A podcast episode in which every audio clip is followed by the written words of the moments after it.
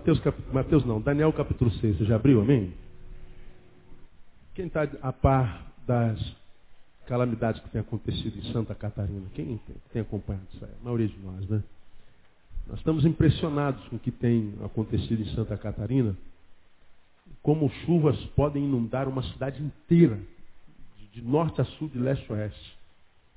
Como Itajaí, algumas cidades é, vizinhas de Itajaí, como águas que desceram com, tanta, com tanto volume, com tanto poder, conseguiram chegar ao, ao teto dessas águas. Está vendo uma das reportagens? As águas baixaram e dentro da casa tinha um metro e meio de lama. E as pessoas estavam tirando com a enxada aquelas lamas. E cada um que um repórter entrevistava eh, chorava, não tinha um que uma entrevista sem lágrima nos olhos. E a ideia era sempre: perdi tudo. Perdi tudo. Muitos deles diziam: móveis novos que eu ainda estava pagando, eu simplesmente perdi absolutamente tudo. Algo que a gente leva a vida inteira para construir. Um disse: eu levei 29 anos para construir essa casa. E perdi em menos de 29 minutos. Perdi tudo. E a gente vê aquilo, a gente fica constrangido, a gente sente. Mas, porque não foi com a gente, daqui a pouquinho a gente esquece. Desliga a televisão, a gente vai ver para a nossa vida, a gente esquece. A gente não anda na rua pensando em Santa Catarina. Anda. Não anda, a gente esquece. Mas eles estão lá tirando a lama de dentro de casa. Estão lá tendo que morar dentro de uma escola, dentro de um ginásio. E alguns a casa caiu, literalmente a casa caiu e quando a vida voltar normal na cidade, eles não têm para onde ir. Vão ter que viver na normalidade durante muito tempo. E a gente, a gente vai, vai testemunhando vendo crianças, vendo velhos. Que tinham uma vida regular há tantos anos, uma vida de classe média, uma vida não de luxo, mas de suprimento com fartura de uma noite para o dia, de, um, de, um, de, um, de uma chuva eh, para um sol. Perdem tudo, tudo, tudo, tudo. E a gente vê a, a calamidade, a desgraça instalada. E uma calamidade que eu tenho certeza ninguém absolutamente jamais poderia imaginar que acontecesse naquele lugar. Estão perto do mar. Se a chuva cai com volume, ela escoa para o mar. Mas a água resolveu não ir para o mar. Ela resolveu caminhar para dentro. E ela encontrou abrigo dentro daquela cidade. Aquela cidade parece que, que tem um afundamento no centro dela e a água toda canaliza para aquele afundamento e a cidade fica submersa. Várias delas. Perde tudo que se constrói numa vida inteira em alguns minutos de chuva. Ah, algumas cidades choveu em uma hora a chuva que deveria chover no mês inteiro. Chuva de 30 dias e uma hora. De onde vem tanta água, meu Deus do céu? De onde vem tanta água? É um, é um mistério, não é? É um mistério. Diz que é o calor, que as águas é, do mar evaporam, a, a, vai subindo, subindo, subindo, formam nuvens, mas nem calor a gente está tendo. Essas águas são sinistras, nos faz pensar até no Gênesis, quando diz que lá na criação Deus criou o firmamento para separar as águas de cima do firmamento e as águas de baixo do firmamento. Dando a ideia que em cima disso que é azul tem água, que é o firmamento. Mas isso é um assunto para uma outra, uma outra atividade, né? Há algo sinistro com relação a essa chuva. Mas eu não quero falar da chuva. Ah, eu quero falar o que, que acontece quando essa calamidade chega até a raça humana. Porque a calamidade é uma desgraça, mas o que ela produz o que ela gera no coração de uma cidade, de um país, é muito bonito. Porque perceba, se você vai para uma, uma, um lugar onde só tem gente rica, vamos para o Congresso Nacional, aquele lugar maravilhoso. Só tem gente rica e que ganha dinheiro fácil, sem trabalhar. E não adianta ficar com raiva, porque é isso mesmo. Lá é, se discute assuntos que são importantes para a nação, mas não estão muito aí para a nação, não. Pelos frutos conhecereis. Quando você assiste uma, uma, uma, uma sessão da Assembleia Legislativa, não sei se vocês já viram na, na Assembleia Legislativa, o presidente está aqui falando, E lá acontece exatamente o que está aqui, não é? Está todo mundo sentadinho ouvindo o presidente. É isso que acontece lá? Sim ou não? Não. O presidente está aqui falando, não tem ninguém ouvindo. Está todo mundo aqui em volta de microfone, conversando, andando para lá, ô fulano, tá. E o cara está aqui falando. Ele está falando de assuntos da nação. Não tem um cabra sentado prestando atenção. Está todo mundo conversando. Não há solidariedade com o que é ouvido, não há atenção com, com o burro que está falando, quando um burro fala, o outro abaixa a orelha, dizia vovó, não é? Não existe atenção, não existe solidariedade. Está todo mundo com grana, está todo mundo satisfeito, está todo mundo feliz. Quando as coisas vão bem, os ricos não se lembram dos pobres, os pobres não se lembram do rico, senão só para se amaldiçoar ah, quando o pobre abre a boca para reclamar que o rico tem demais, quando o rico é, abre a boca é para reclamar que o pobre está trabalhando pouco para ele. É, é, existe essa, essa, essa individualidade, o individualismo é uma das marcas dessa geração, e esse individualismo que é tão individualista, que gera um egoísmo tão egoísta, que o que acontece com o outro não me interessa. Pregamos hoje de manhã sobre o espírito que gera essa, rege essa nação, que é o chamei de dane-se dane-se. A palavra é dane-se. O problema dos outros não é meu, dane-se. O que aconteceu é meu, dane-se. É, essa palavra dane-se, eu queria desafiar você a pegar o sermão dessa manhã e ouvir na sua casa. Porque nós pregamos à luz do que nós discutimos no Focus. Né? Eu, eu ouvi tudo que foi pregado e tentei fazer uma, uma síntese do que eu percebi no Focus e a verdade, o que acontece na nossa geração é dane-se. Não interessa o que, acontece no outro. Falamos que a violência que é, é, quase que endêmica nesse país, essa violência que transforma o outro em qualquer coisa, a gente não quer saber, ela acontece porque existe um negócio chamado impunidade. Então arrebento mesmo a boca do balão e, e mato mesmo o roubo, não quero saber porque sei que não vai acontecer nada. Mas e o outro, cara? Dane-se. Corrupção é a mesma coisa, a gente vai roubando, a gente vai tirando mais do que precisa. A gente vai tirando o que não é nosso direito e não vai dando o que é direito do outro. E a gente só vai enriquecendo, tendo, tendo, tendo corruptamente. Mas e o direito do outro, cara? Dane-se. Passeamos pela, pela fala da sexualidade patológica. O sexo não é um pecado em si, é o contrário, é uma bênção. Uma graça de Deus para nós, uma das coisas mais gostosas e lindas que Deus deu ao ser vivo. Mas o ser humano adoecido faz mau uso dessa sexualidade e a gente agora transformou o outro em coisa e o outro agora é um objeto de prazer. E a gente pergunta, mas e o sentimento dessa mulher e o sentimento desse homem, cara? Dane-se. O espírito é dane-se. Agora, pensa comigo, quando a calamidade chega, como chegou, por exemplo, lá em Santa Catarina, que é uma tristeza, que é motivo de choro, veja o que, que a calamidade numa cidade gera no país inteirinho. O que, que a calamidade gera? Quem é capaz de me dizer? Digam você a palavra. Qual é a palavrinha? Solidariedade. A desgraça é uma desgraça. Mas ela pode produzir coisas maravilhosas. Porque vê o Brasil inteiro se mobilizando. Pessoas indo para as defesas civis. Nós nos tornamos, tornamos uma base aqui do Focus para arrecadar é, material para Santa Catarina. E agora, amanhã vai lá para a defesa civil. A gente vê cada um vindo com a sua bolsinha, com brinquedo, com, com, com um, par de meias, uma roupa, uma camisa, uma calça, uma bolsa de compra, um colchão, todo mundo se mexendo. Abre-se conta e na conta já tem quase 5 milhões de reais. Menos de uma semana. As pessoas abrem o bolso. Olha que isso é difícil. E a gente vê a desgraça que acontece num lugar gerando um sentimento raro, extinto em todos os lugares. Eu fiquei analisando essas expressões de solidariedade por causa da desgraça que aconteceu no Estado. Todos os estados da federação se mobilizam em solidariedade à dor do seu próximo. Solidariedade que nunca é despertada em nós quando está todo mundo ganhando dinheiro, quando está todo mundo vivendo a sua própria vida. A riqueza não gera solidariedade. A riqueza gera mais egoísmo. Porque a Bíblia diz que o homem nunca se fartará do dinheiro.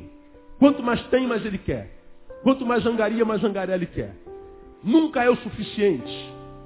Ele quer sempre mais. Agora, quando uma desgraça dessa se instaura, eu vejo de, do Rio Grande do Sul até Manaus, até o Macapá, a gente vê de todos os lados um país se mobilizando em torno de um sentimento por causa de uma desgraça que acontece numa cidade. Eu fiquei fazendo uma, uma análise desse fenômeno. Eu falei, Deus, a gente é quase tentado a orar para que mais desgraças venham. A gente não pode orar um negócio desse. Vai que Deus responde. E a desgraça acontece no Rio de Janeiro, em Jacarepaguá, onde eu moro, é a minha casa que vai embora. Não é? Porque para quem está de fora vendo a desgraça dos outros, a solidariedade que tal desgraça gera é uma benção. Mas se para que a solidariedade nacional seja despertada no coração do homem empedernido que é hoje, eu tenha que viver aquela desgraça. Não, nada de solidariedade, pelo amor de Deus. Porque se o caminho para essa solidariedade for a minha desgraça, eu prefiro que a gente viva do jeito que a gente está vivendo, porque cada um para si e vamos sobrevivendo do jeito que está. É quando uma, uma calamidade gera solidariedade. A calamidade é muito triste, mas a solidariedade é muito linda. Quando eu penso isso, e quando a gente conversa com alguns, quando a gente vê uma calamidade dessa, a gente sempre pergunta, pastor, por que, que Deus permite uns negócios desses? Ariovaldo Ramos pregou sobre isso na quinta-feira. E ele disse o que eu já disse aqui, Deus não tem nada a ver com isso. Tira Deus dessa história, desse imbróglio. Porque Deus não tem nada a ver com isso. O que a gente vê acontecendo enquanto calamidade natural é produto que a gente está fazendo com a terra. Deus não tem nada a ver com isso. A gente não tem mais estações. Preguei de manhã. Nós estamos entrando em dezembro. Amanhã é dezembro, não é? Amanhã é dezembro. Estamos entrando no verão. E ontem eu estava aqui no culto à noite. Pedi para desligar aquele ventiladorzinho ali, porque eu estava morrendo de frio. Desligaram o ventilador e o vento continuava entrando. Eu estava de camiseta, como essa aqui. Com frio tremendo. Dezembro. Na sexta fui embora, estava de moto, no cartão estava 16 graus. Isso é o frio do inverno carioca. E nós estamos no verão.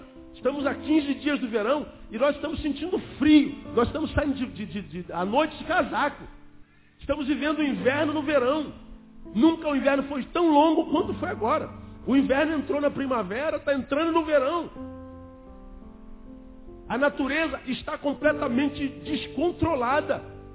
De um lado você vê a enchente é, é, é, matando todo mundo afogado, do outro lado seca matando pessoas de fome. De um lado você vê neve aos borbotões, do outro lado você vê fogo. Não existe mais inverno, verão, primavera e sei lá mais o que. A natureza não tem mais esse, esse controle cronológico, não existe mais isso. Ou a gente morre inundado, ou a gente morre queimado. Ou a gente morre de frio, ou a gente morre de... Não existe mais meio termo. Porque a natureza está entrando em colapso. Walter é, é, Ravara, é Walter? Não, né? É Walter Ravara, pregou aqui na sexta-feira, e ele falou sobre a camada de ozônio. A camada de ozônio já está medindo hoje 27 milhões de quilômetros quadrados. Uma área bem maior do que a área do território nacional. Se a camada de ozônio fosse posta dentro do Brasil, engolia o Brasil com muitos quilômetros. E essa camada de ozônio é que nos protege dos raios violetos, do raio que vem da atmosfera, que vem do Sol, que é danoso à pele, que é danoso para a vida na Terra. E esse buraco que nos protege e faz com que a Terra viva, respira como tem que respirar, cada três meses, uma época do ano, e cada ano dando seu fruto na estação própria, como diz a Bíblia, isso está sendo deteriorado por causa da nossa própria produção. E o que a gente está fazendo com a terra é com que a terra reaja à nossa ação. Toda ação traz consigo sempre uma reação. Então a terra está reagindo. Então, quando a gente olha para essa calamidade, por exemplo, como acontece lá em Santa Catarina, como é que Deus permite que uma coisa dessa aconteça? Deus fala para nós a mesma coisa. Como é que vocês permitem que uma coisa dessa aconteça com vocês? Como é que vocês podem viver uma vida tal que possibilite acontecer o que está acontecendo com vocês. Quando a gente olha para o Rio de Janeiro, essa violência maligna que a gente está vendo aí, está gerando o que a gente está chamando aqui a cada domingo de medo cósmico, de depressão, toda sorte de síndrome emocional a gente tem. A gente agora não dorme mais sem remédio. O nosso diazepanzinho está ali do nosso lado, fiel amigo. Sem ele, a, o sono diz, fui, né? vazei, não quero saber de ti. A gente não dorme. A gente vai se acostumando com a droga. E somos, portanto, uma geração drogada. E por que, que nós somos uma geração drogada? Por causa da droga de vida que a gente está vivendo. E a gente diz, como é que Deus permite que a sociedade chegue a essa calamidade de ser existencial e social? Deus fala a mesma coisa para vocês. Como é que vocês conseguem se transformar no que vocês estão se transformando? E aí de manhã fiz alusão a Gênesis capítulo 1, onde nós vemos lá, versículos 1 e 2, no princípio criou Deus os céus e a terra. E a terra era sem forma e vazia. E o Espírito de Deus pairava sobre a face das águas. A palavra águas, traduzida literalmente, é da palavra caos. O Espírito de Deus pairava sobre o caos. Deus fez a sua criação, criou a sua criação, perdoe a redundância, e aí diz o texto que a terra, depois de criada, era sem forma, ela era deformada, ela era vazia. E o Espírito de Deus pairava sobre o caos. Ou seja, Deus criou uma casa e a casa estava desarrumada. E o Espírito de Deus pairava sobre aquele estado caótico de ser casa naquele tempo. E o Espírito de Deus então começou a colocar em ordem a casa. Deus pega a casa chamada terra depois de pronta e dá na nossa mão, dá na mão do homem e diz assim, ó, essa aqui é a casa que eu criei para vocês. E coloca Adão e Eva como jardineiro dessa casa. E aí Adão e Eva, que representa a raça humana, que desenvolveu-se ao ponto de chegar a 7 bilhões de habitantes, como acontece hoje, quase 7 bilhões, nós fazemos parte dessa, dessa, dessa raça, a humana. Essa raça, descendente de Adão e Eva, que foi posta nesse jardim chamado Terra, nesse planeta verde, nesse planeta azul, para que fôssemos dele o jardineiro, tornamos-nos dele o Satã. Somos quem mata, rouba e destrói a nossa própria casa. Agora lá no Gênesis, como preguei de manhã, o Espírito de Deus pairava sobre o caos e ele então arrumou o caos, porque o caos foi produzido pelo próprio Deus. Ele estava arrumando a casa, ele estava criando a casa. Haja isso, haja aquilo, haja aquilo. É, produza, produza, produza. Estava tudo arrumado. Ele foi arrumando a casa porque o caos foi produzido por ele mesmo. Agora, o caos que a gente vive hoje a gente fica pensando, por que, que Deus não, não, não, se mexe? Por que, que Deus não se move? Será que Ele não está vendo? Será que Deus não está percebendo o que está acontecendo com a gente? Ele não é pai, Ele não é bom, Ele é amor? Por que, que Deus não se mexe e faz alguma coisa? Por que, que Deus não paira com seu espírito sobre o caos? Porque esse caos não foi criado por Deus, foi criado por nós. De modo que Deus não mudou. Deus que cuidava daquele caos não cuida do outro. Deus mudou? Não.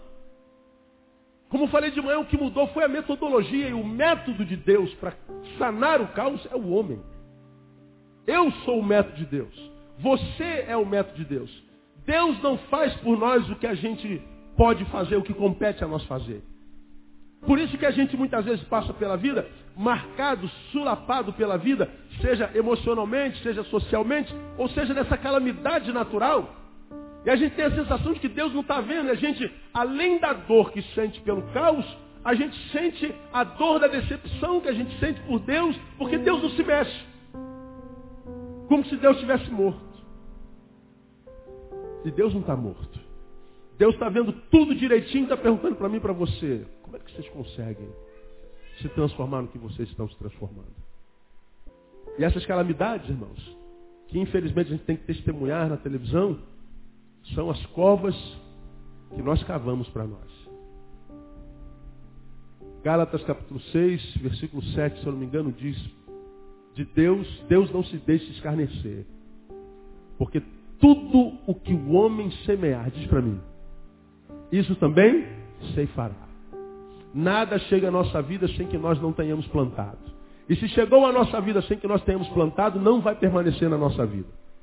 Agora eu quero que você entenda o seguinte: Conhecereis a verdade a verdade libertará. Nem sempre a gente colhe o fruto do nosso plantio individual. mas a gente colhe o fruto do nosso plantio enquanto raça, da nossa produção social. Você pode não ter praticado o mal individualmente falando, que de repente é, veio sobre a sua vida, mas você faz parte de uma sociedade, você faz parte de uma geração que tem produzido tanto mal que o mal está agora frutificando contra nós, nós não enquanto indivíduos, mas nós enquanto raça. Se nós fazemos parte da raça, vamos colher. As calamidades estarão na nossa frente daqui até a volta de Cristo Jesus, irmão. Ah, eu não recebo, pastor, não é questão de receber ou não receber. Eu não estou profetizando. Eu estou diagnosticando. Olha o fruto da nossa geração e você vai saber o que, que ela vai colher amanhã. Você quer saber qual vai ser a qualidade de vida que a gente vai vivenciar amanhã? Olha o que a nossa geração está plantando hoje. Você vai saber. De modo que você pode ser até vítima da dor da nossa produção amanhã. Mas você não precisa ser tomado por espasmo, não precisa ser surpreendido. Porque os sinais estão diante de nós. Aí você fala assim, pastor, o que, que Daniel tem a ver com isso? Quase nada. Mas esse capítulo de Daniel registra aquele episódio de quando ele foi jogado numa cova, uma cova que ele não plantou, que ele não cavou. Quem conhece a história de Daniel aí? Daniel foi jogado dentro de uma cova cheia de quê? Quem se lembra? De leões. Todo mundo conhece essa história aí. Agora, por que, que ele foi jogado dentro da cova de leões? Porque ele cresceu muito no reino, Deus o honrava, ele foi é, tomado como escravo, Deus o honrou, e ele era o único que servia o Deus que honrava a, a tudo que ele fazia. Os religiosos que serviam outros deuses ficaram com inveja. Falaram assim, cara, tudo que esse cara faz dá certo, meu. Tem que parar esse homem, que ele está sendo honrado demais no reino, já é governador. Temos que achar um podre na vida desse cara. Caçaram o podre na vida de Daniel, não acharam. O que a gente faz? Não, não tem podre. Já sei. Vamos mexer com a fé dele. Vamos convencer o rei para criar um edito, um edito, uma lei que proíba qualquer cidadão do reino a levantar orações a qualquer Deus que não ao rei. Eles tramaram lá uma lei e o rei assinou. Quando o rei viu, já estava lá. Ninguém pode fazer orações no próximo mês, senão só ao próprio rei. Daniel, que era um homem de oração, disse: Eu não posso deixar de manter a comunhão com meu Deus. Todos os dias ele ia para sua janela, abria sua janela e clamava ao Senhor. E ele sabia que aquela lei era para pegá-lo na fé, porque em podre não podiam pegá-lo. E a despeito da lei, ele disse, como, como diria o apóstolo, importa antes obedecer a Deus do que aos homens. E ele vai para a janela e ora. Quando a cidade vê Daniel orando, os religiosos chegam perto do rei, olha lá, o cara está descumprindo a sua lei. E o rei, com muita tristeza, tem que prender Daniel. E Daniel teve como castigo ser lançado na cova dos leões. E o rei cumpriu a lei, mandando Daniel para a cova com muita dor no coração. Daniel, quando estava indo para a cova, o rei é, estava do lado dele. Daniel, é, não fica triste não, quem sabe o teu Deus, esse Deus que tem te honrado tanto, ele vai te livrar da, da cova, não vai? Ele vai te livrar, pelo amor de Deus, diga que ele vai te livrar. Aí Daniel falou assim, se ele quiser, ele me livra. Mas se ele não quiser, ele não me livra. Em outras palavras, assim, é, meu rei, relax, take it easy. Fique tranquilo, porque eu estou bem. Então não fique senhor mal. Ele foi para a cova. Ele vai para a cova e o rei fica lá preocupado. Meu Deus, só amanhã que eu posso saber o que aconteceu. Quando chega de manhã, o rei vai lá pertinho da cova e diz o texto que ele vai pensando, ah, Deus, será que um Deus livrou? Tem que ter livrado, pelo amor de Deus. Ele livrou, livrou. Ah, livrou, não posso ter perdido aquele cara, que o moleque é bom. E ele chega lá na porta da cova, Daniel, será que teu Deus te livrou, Daniel? E aí faz aquele silêncio. E diz o texto que Daniel falou, sim, meu rei. O Deus que eu sirvo tapou a boca dos leões. E eu estou são e salvo nesse lugar. Eu fico imaginando o rei dizendo, glória a esse teu Deus, que bom que você está. Tirou Daniel da cova e o que, que o rei fez? Pegou aqueles camaradas que escreveram essa lei e jogou dentro da cova dos leões. Diz o texto que antes deles caírem lá no fundo, o, o leão já estava escalando a, a, a, a, parede e comeu os caras no caminho. Está lá escrito. Calamidade. Na vida de Daniel, da qual ele foi livre, na vida desses homens. Essa história a gente conhece. Agora você sabe o que aconteceu depois da cova? Você sabe o que aconteceu depois que ele saiu da cova? Porque eu vou dizer uma coisa para você aqui. Eu tenho me encontrado com pessoas que, cuja vida é marcada pelas consequências adquiridas de cova em cova. São aquelas pessoas para as quais a gente olha e fala assim, cara, esse cara, esse cara nasceu com urucubaca, não é possível, meu. Tudo dá errado. É uma cova atrás da outra. É um fracasso atrás do outro. Esse cara, toda vez que eu olho para esse cara, ele está fugindo de um leão. E o leão vai tirando um pedaço deles, a cada semana que eu encontro com ele. Pessoas com as quais a gente se relaciona e ouve costumeiramente. Me relaciono com multidões.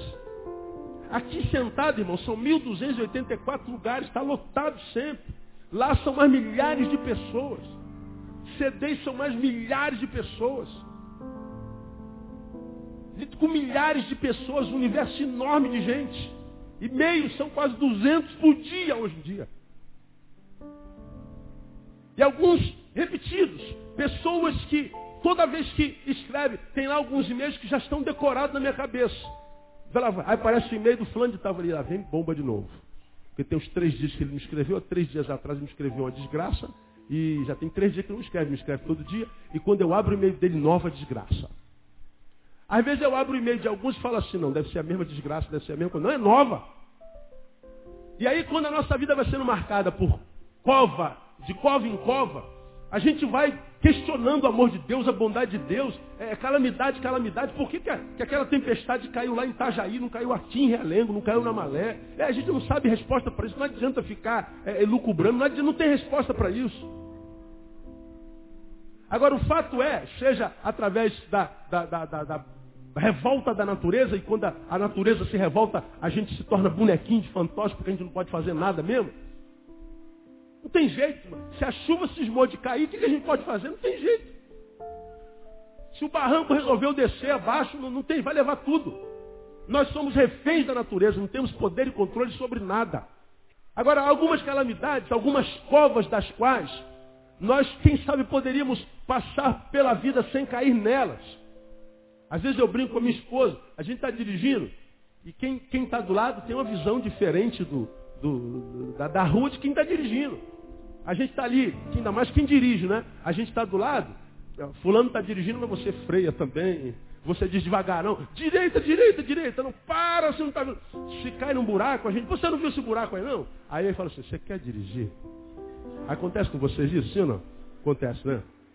Aí, não, eu não brigo com o André. Eu falo assim, meu amor, olha só, quando você estiver passando assim na estrada, se você vê um buraco, você vai passar dentro, não. Pode desviar dele se quiser, não precisa. Você não é obrigado a entrar no buraco, não. a ironia é pior ainda, né? Ó, você não é obrigado a entrar em todo buraco. Pode fugir do buraco, você não precisa jogar o pneu lá, né? Ela já está entendendo o que eu estou falando, né?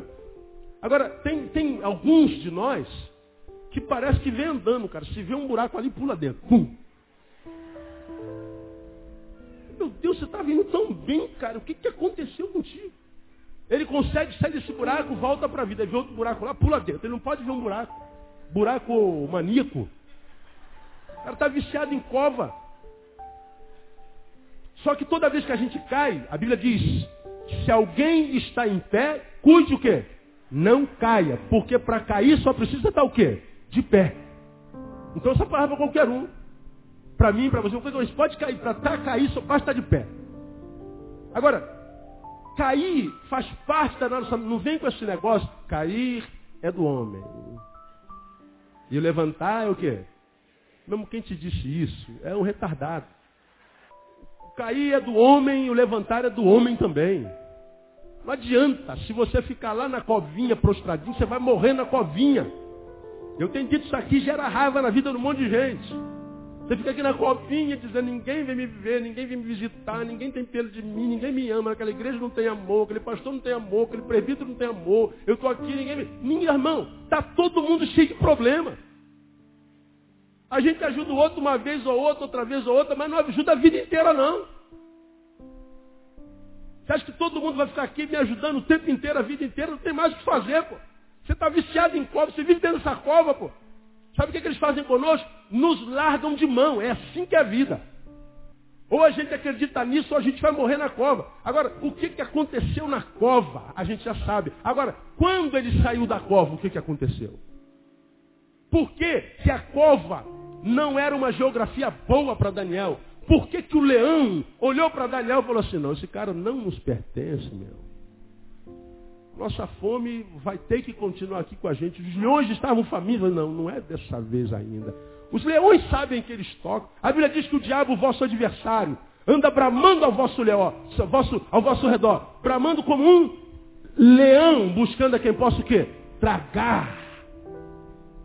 Aqueles leões são a simbologia do nosso inimigo. Que anda ao nosso redor, querendo nos tragar. E por que, que não traga então? Porque ele depende da nossa produção. Ele precisa saber quem é que rege a nossa vida. Ele precisa saber qual é o espírito que nos conduz. Quando Daniel cai dentro da cova, ele diz, não, ô, rapaziada, deixa esse cara aí, que esse cara não é nosso não. Entra nessa peleja não. Deixa de lado esse homem aí. E o homem passa a noite lá e os leões ficam aqui babando, doidinho, mas não pode.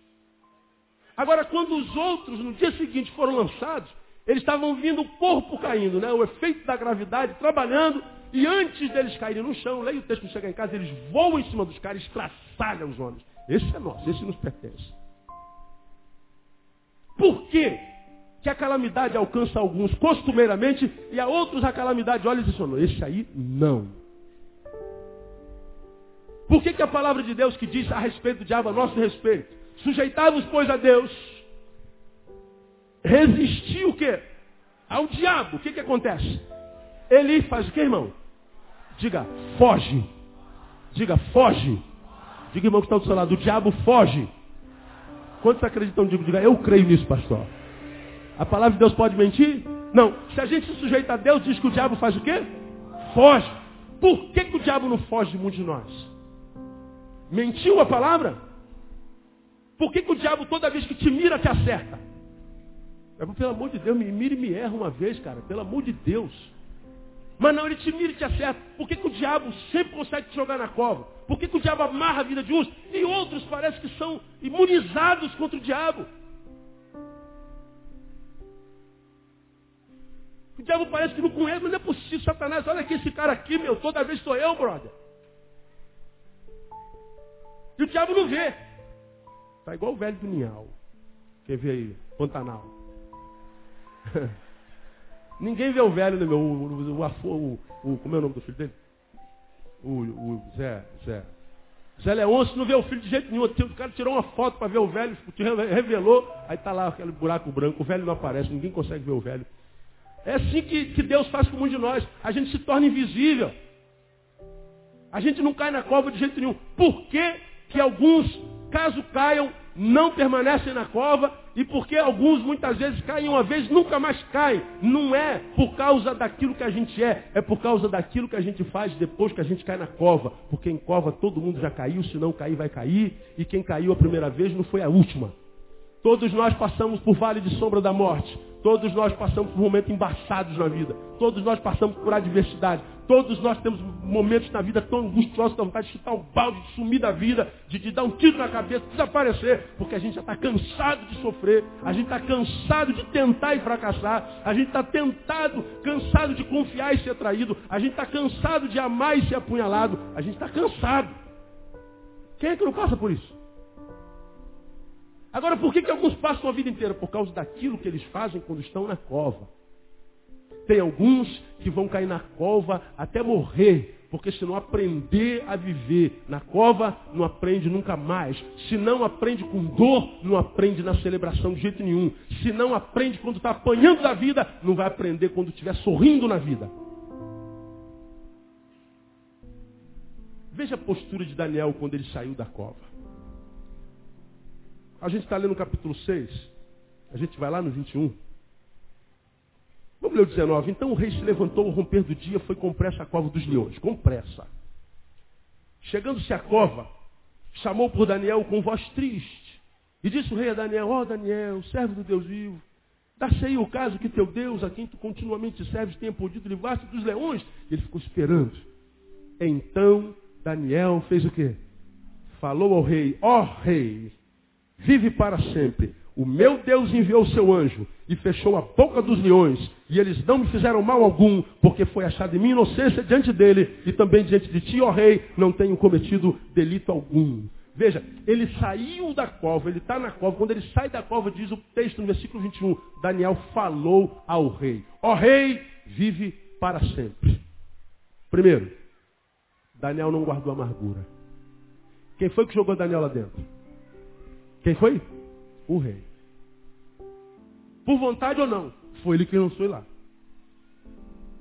Ele cai na cova e se depara com os animais que ele nunca viu de perto e nunca queria mais ver, tenho certeza. E ele devia, naquela noite, na dor, na noite da adversidade, quando a vida estava apertando, quando a ameaça de morte estava diante de si, ele podia estar dizendo, meu Deus, eu fui tão fiel a esse rei, o cara é rei, ele podia me tirar daqui. Ele podia é, é, é, rever a lei, ele podia suspender a lei, sustar a lei, ele podia fazer qualquer coisa. É assim que ele me paga a minha fidelidade, é assim que ele me paga as revelações que eu tenho dado de Deus, a parte de Deus para ele. É assim que ele retribui a minha solidariedade. Desgraçado, maldito. Vou amaldiçoar você, seu safado. É isso que Daniel faz. Quando Daniel sai da cova, a palavra dele, ó oh, rei, vive para sempre. Por que, que Daniel não podia ser comido por leão? Por que, que Daniel não podia cair em cova? Por que, que cova?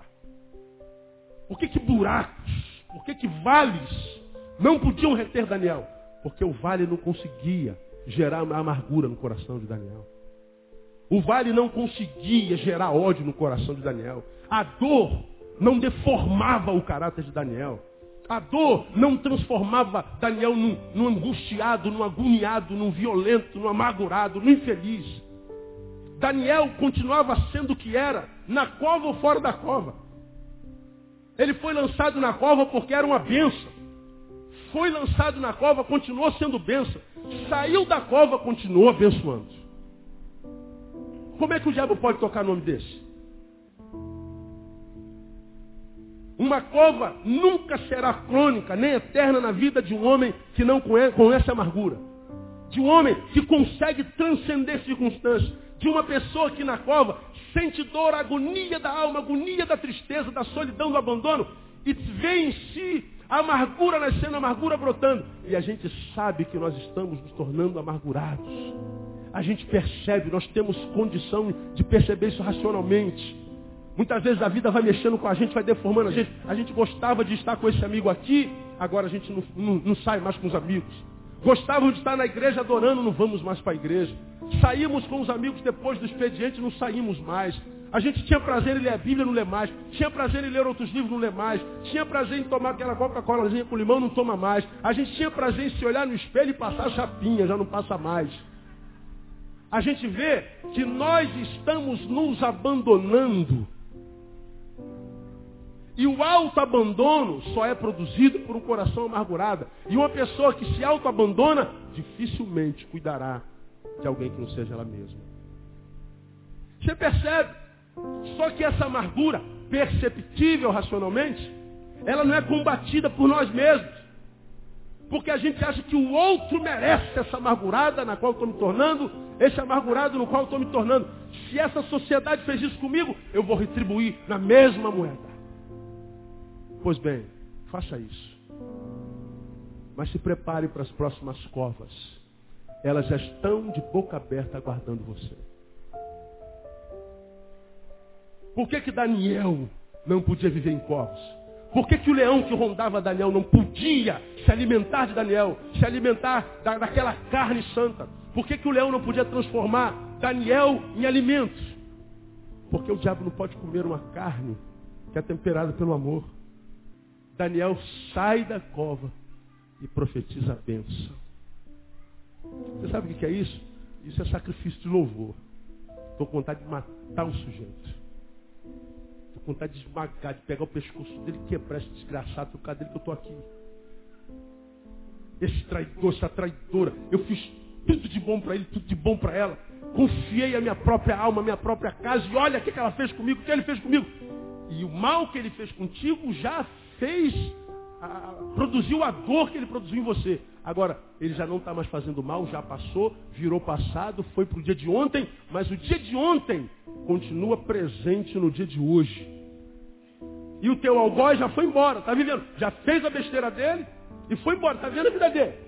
E você está reeditando os teus ontens e colocando de forma muito clara nos teus hojes. E os teus hojes são ruins porque você ressuscita o teu ontem e você diz, é por causa dela. Não, é por causa de você. Se prepare, novas covas te alcançarão. O que, que Daniel fez depois da cova? Veja o versículo 22. O meu Deus enviou seu anjo, fechou a boca dos leões. Eles não fizeram mal algum, mas ele diz, tem uma razão para isso, meu rei. Sabe por que, que os leões não me comeram? O melhor, sabe por que, que Deus mandou anjos? Porque foi achado o que? Leia para mim. Inocência diante dele. Foi achado em mim inocência. Isso é proclamar santidade para si mesmo. Eu sou inocente. Agora fala assim, eu sou inocente. Pastor, tem alguém inocente hoje, pastor? Me ajuda, pergunta irmão que está do seu lado. Você é inocente? Pergunta ele. Olha o sorriso desconfiado. Você é inocente?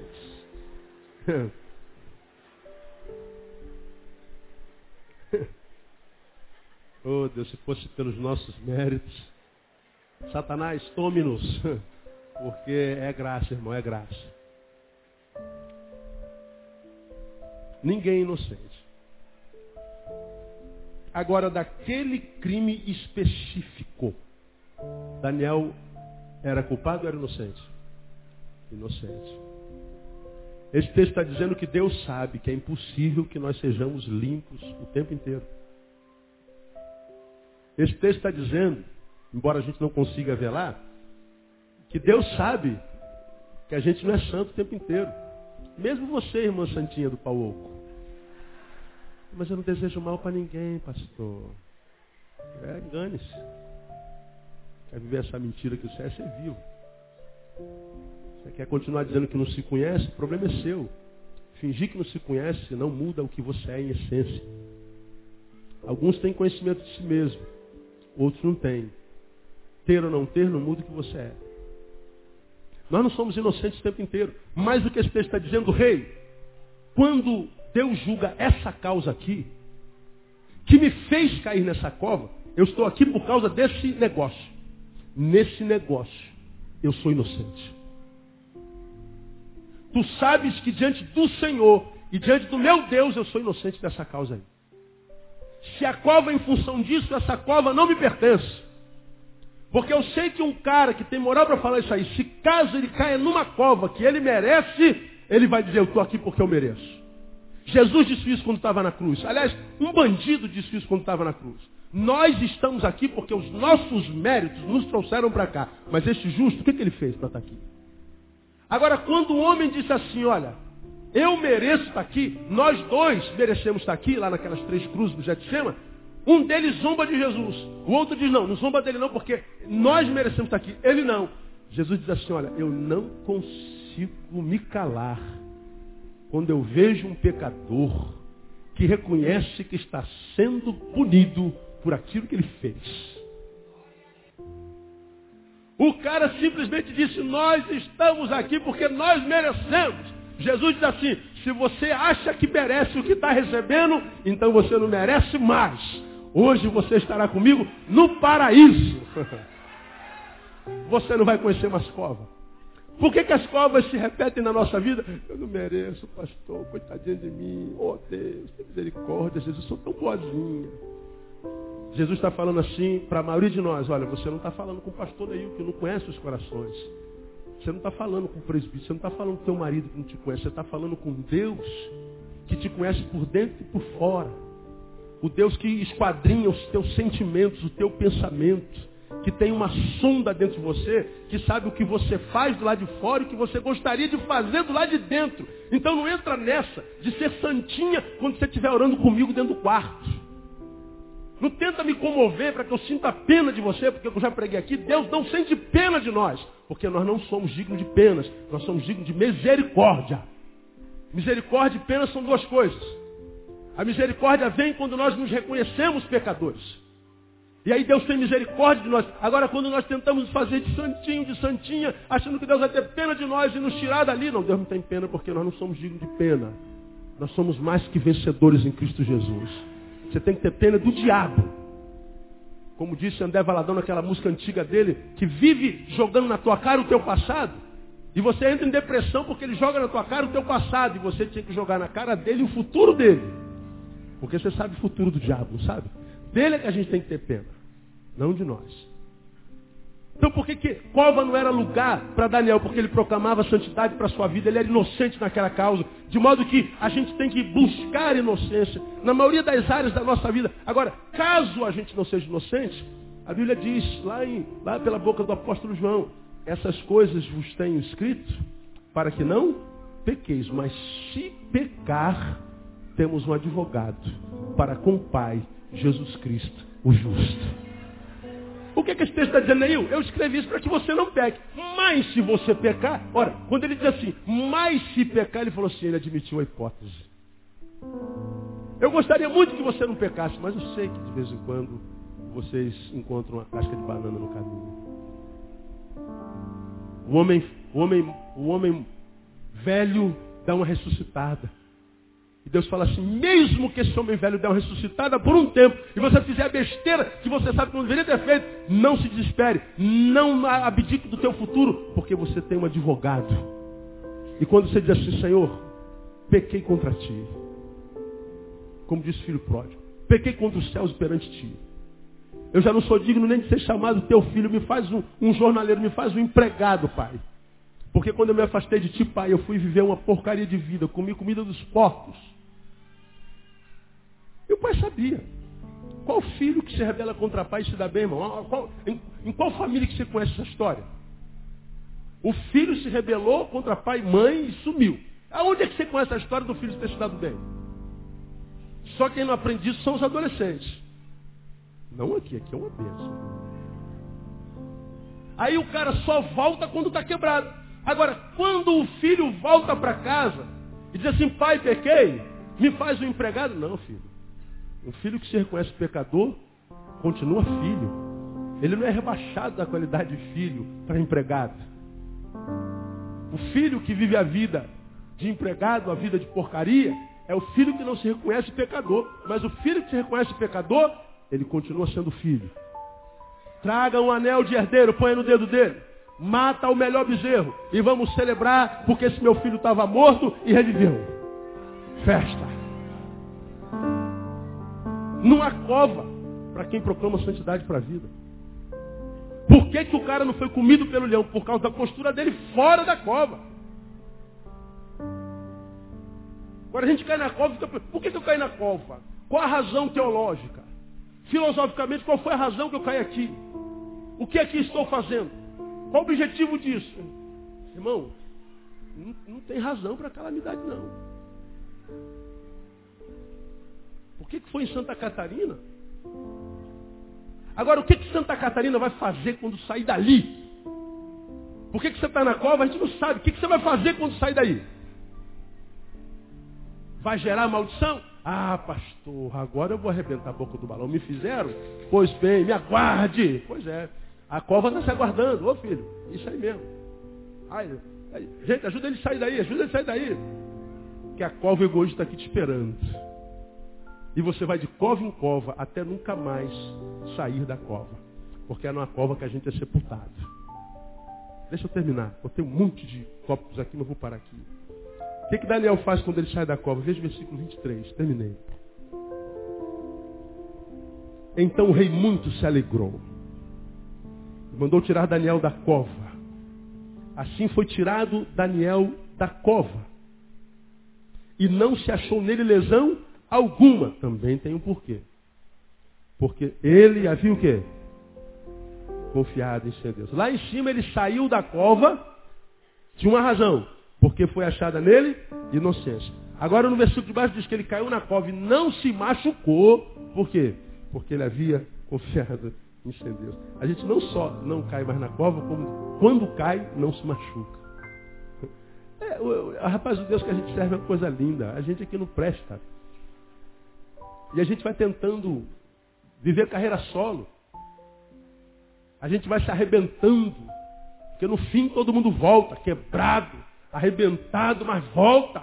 Se você é um eleito, não adianta. Vai comer lavagem, mas vai voltar. O que Deus queria é que você não precisasse se machucar tanto. Por que, que Daniel não cai em cova? Porque quando ele na cova cai, ele ao invés de ver a sua fé fenecendo, ele trabalha para aumentar a sua fé. Eu confiei no meu Deus. Eu não desisti de crer no meu Deus. As circunstâncias não diminuíram a imagem de Deus em mim. Já preguei sobre isso aqui. Porque as circunstâncias carregam em si o poder de desconfigurar a imagem de Deus em nós. Qual a imagem que você tem de Deus? Um Deus grande, poderoso, excelso. Jeová Tsebaô, Deus dos exércitos. Jeová Rafa, o Senhor que sara. Jeová Chamar, Deus de paz. Jeová Jireh, Deus de provisão. Ele é o Deus que quebra todas as cadeias, que sara todas as doenças. Esse é o nosso Deus. Varão de guerra. Agora, quando as circunstâncias nos oprimem, quando a desgraça chega, a ideia que a gente tem de Deus muda. Deus se esqueceu de mim. Deus me abandonou. Pastor, será que Deus está me punindo? Atendi uma pessoa que eu nunca vi na vida, que eu aprendi a amar. Um presbítero de uma, de uma, de uma igreja que tem por aí, descobriu que no seu filho de três anos e meio foi achada uma doença que dá em um em cada 100 milhões de habitantes na Terra. Um em cada 100 milhões de habitantes. É uma doença degenerativa, não há cura, porque a ciência nem conhece, não sabe nem o que fazer. Mata o sistema de defesa do corpo, porque os próprios é, sistemas de defesa do corpo, você, você, fura aqui, aí o corpo ah, começa a combater para que não se inflame. E o próprio corpo vai trabalhando para aquilo cicatrize. Se o corpo detecta um corpo estranho dentro dele, ele mesmo cria o sistema de defesa, vão lá os soldadinhos brancos, né, para combater aquele corpo estranho. E aí você é curado ou você não adoece. Só que os soldados de defesa do corpo, que combatem o corpo estranho, a doença, o cérebro lê como o próprio corpo estranho. E eles guerreiam entre si e se matam. De modo que a pessoa não pode ter uma gripe que ela morre, ela não pode ter uma, uma unha encravada. Ela não pode ter, ela não pode ter absolutamente nada. Ela vive dentro de uma bolha, com uma máscara, ela não pode viver. Três anos e meio, me ouve pelo site. Entra no gabinete e diz, pastor, eu quero louvar a Deus pela sua vida, sua palavra me tem mantido de pé. E ele começa a falar da vida dele. Depois que ele fala do filho de três anos, ele diz assim, pastor, o pior de tudo é que eu tenho uma filha de 11 anos.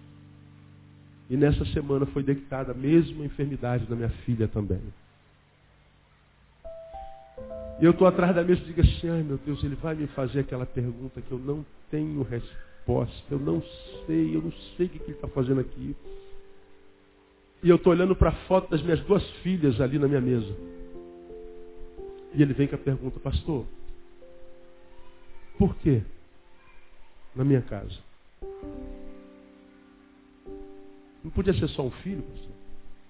O outro não podia, sei lá, sei lá na Ásia, no Japão, no inferno. Meus dois filhos. Por que, pastor? Aí engasga ele. Aí eu pergunto ele assim, por que, que o senhor faz essa pergunta a mim? Por que a mim? Você não tem um pastor? Você não tem tantos amigos pastores, crentes? Por que eu? Aí ele manda a ficha. Deus me disse que o Senhor teria uma palavra para mim. Aí eu falo assim, ah Deus, tu não me avisaste isso não. Tu não me deste essa palavra. Estou aqui comigo. E eu estou chorando. Olhando para minhas duas filhas. Uma delas eu batizei hoje. Aí dá um desespero na alma. Deus, uma palavra, uma palavra, uma palavra, uma palavra. Pelo amor de Deus, Deus, me dá uma palavra desse homem. Eu não tive palavra nenhuma. Ele, ele baixa a cabeça decepcionado. Ele achou que o homem inteligente, que é o pastor Ney, o homem estudado, o homem que ele ouve no site, esse homem renomado, ah, esse cara vai dar uma palavra de Deus. Eu não sei o que dizer para o irmão. Ele abaixa a cabeça como quem diz, eu estou decepcionado. Aí eu me sinto. Aí eu saio de trás da mesa, sento do lado dele, boto a mão no ombro dele vamos orar. Falei, Deus, eu não sei o que dizer para o teu filho. Não entendo o Senhor. Não entendo os teus juízos, não entendo os teus estatutos. Eu não sei porque uma doença que dá em um em cada cem milhões dá na mesma casa. Eu não sei por que dizer isso para o irmão, não sei o que dizer para ele. Tenho duas filhas. Mas a única coisa, Pai, que me vem à mente é a tua palavra. Todas as coisas contribuem para o bem daqueles que amam a Deus. Eu quero te pedir que tu renove as forças desse homem, que lhe dê respostas. Em nome de Jesus, amém. Aquele homem levantou, ele foi para a porta, e eu me sentindo uma porcaria. Levei-o à porta, ele foi embora. Irmão, Deus abençoe, isso me perdoa. Pastor, muito obrigado. Ele foi embora. Olha, Eliseu, você está aí, Eliseu? Levou um susto danado. Ele foi embora, eu voltei para minha mesa, mandar entrar o próximo. A porta bate, eu vou lá na porta de novo, ele volta. E eu falei, meu Deus, o que ele vai me falar agora? Põe-se no meu lugar. Ele pula no meu pescoço, me abraça. Diz assim, obrigado porque o Senhor me amou. O Senhor saiu de trás da mesa. Como, irmão? O Senhor saiu de trás da mesa, sentou do meu lado e botou a mão no meu ombro. E foi embora. Fiquei bolado. Deus falou comigo assim, naquela noite, filho. Para quem tem fé, respostas não são necessárias. Porque nas angústias mais profundas da vida, as questões que vêm dessas angústias da vida, essas não têm respostas. Modo que lembra que você tem pregado a fé, a vitória da fé não é vencer sempre.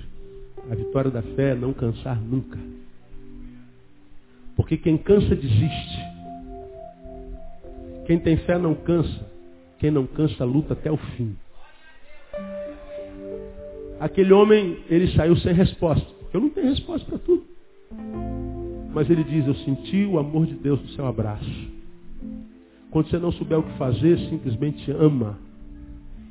Porque você tem aprendido aqui que o que vai contar no final não é o quanto você sabe, nem o quanto você fez, mas o quanto você amou. E lembra, se essa questão não tem resposta, o problema é meu, não é teu. Ou você crê que todas as coisas contribuem para o bem daqueles que amam a Deus, ou você não crê. Se não crê, a ausência de resposta vai te carcomer. Mas se você crê que basta me amar, que isso vai contribuir para o bem, seja qual for o teu problema, ele será sempre menor do que você. Sento na minha cadeira, o Espírito Santo me disse no meu coração, eu agora vou cuidar desse meu filho. o meu coração apazigou na hora. Com isso eu quero dizer e terminar dizendo você o seguinte. Daniel não podia ficar na cova, porque na cova ele não buscava respostas. Ele só acreditou no amor de Deus. E ele acreditou no amor que ele tinha por Deus. Ele não conhecia a palavra paulina, mas ele sabia que todas as coisas contribuem para o bem daqueles que amam a Deus. Então, eu não sei que cova você está, meu irmão. Se Deus liberou essa palavra, tem alguém em cova aqui. Eu não sei qual a profundidade da tua cova, eu não sei o que, que te levou lá, eu não sei quando você vai sair. Mas o que Deus está dizendo é o que, que você tem que fazer quando vai sair daí. Se Deus já está dizendo o que, que você tem que fazer quando sair daí, sabe o que, que Deus está falando para você? É chegar do fim da sua cova. Pode aplaudir o Senhor, irmão.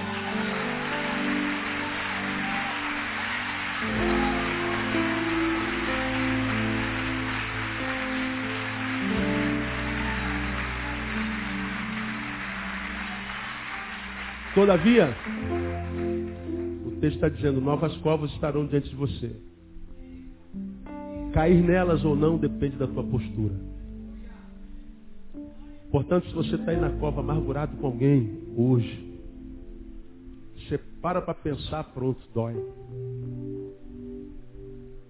Deus está dizendo, você precisa liberar essa pessoa, você precisa se libertar dessa desgraça, porque senão você vai viver de cova em cova.